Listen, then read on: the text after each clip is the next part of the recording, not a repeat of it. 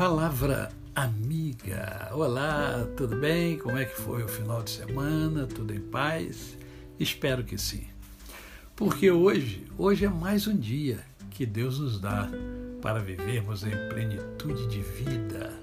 Isto é, vivermos com amor, com fé e com gratidão no coração.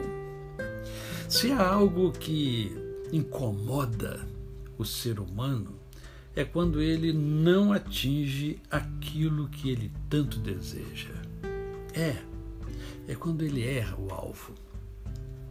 Todo esforço depreendido, a dedicação, a energia são perdidos, dando uma sensação de que de uma sensação de frustração, né, que pode levar a uma vida sem brilho, sem graça, sem alegria. Há muitas vidas assim dentro das instituições, inclusive dentro das igrejas. Na verdade, há muitos que estão na igreja para esconder as suas frustrações, outros para tratarem das suas frustrações e outros para compartilharem as suas frustrações.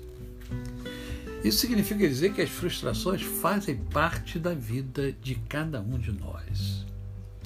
Eu, particularmente, creio firmemente que Deus, ao criar a igreja, ele sabia da necessidade do homem de ter uma instituição que permitisse a ele, de alguma forma, colocar perante outras pessoas as suas frustrações. Porque, convenhamos, é muito ruim errar o alvo não acertarmos onde imaginávamos acertar. O que não se pode esquecer é de que todos erram os seus alvos.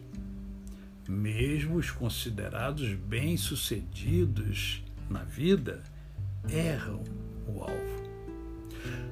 Isso significa dizer que você não está sozinho. Você não está sozinha. Isto é, todos estamos no mesmo barco. Todos temos as nossas frustrações. Todo o universo está exatamente como eu e como você. Errar. Errar é. Errar o alvo é pecar. Né? Quando a gente erra, a gente peca. Não foi assim que você aprendeu? Pois bem, você ao errar o alvo, peca contra você também. A Bíblia está repleta de personagens que erraram o alvo. Por exemplo, Abrão. Abrão, mais conhecido como Abraão, né? Abrão era o seu nome inicial que depois foi modificada por Deus para Abraão, ele errou o alvo quando aceitou dar um jeitinho para ajudar a Deus que havia lhe prometido um descendente. Lá em Gênesis capítulo 16, verso de número 2. Abraão sofreu em função dessa sua atitude. Eu fico imaginando o tamanho da frustração que permeou o coração de Abraão, porque ele errou o alvo. Deus não precisava de ajudinha, não precisa de ajudinha, nós é que precisamos, né? Davi também errou o alvo. Quando? Quando se namorou de uma mulher que não era sua mulher, Batseba.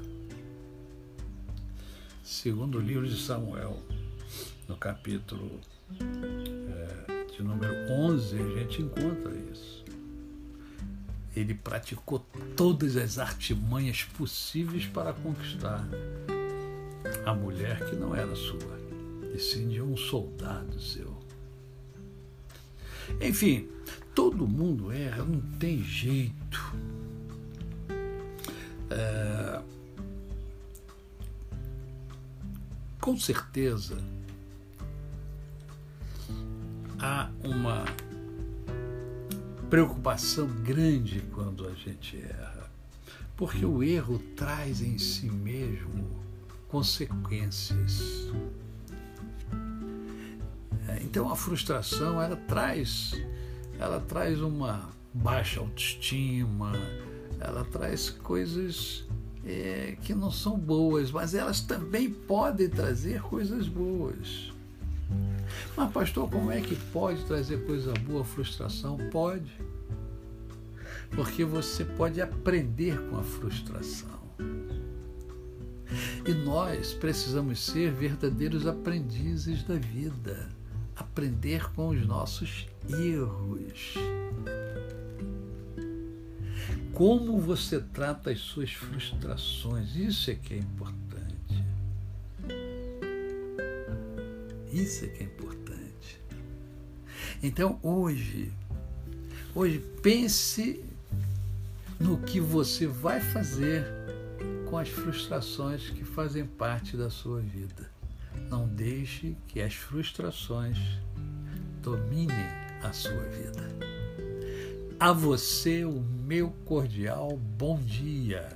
Eu sou o pastor Décio Moraes. Quem conhece, não esquece jamais. Até amanhã.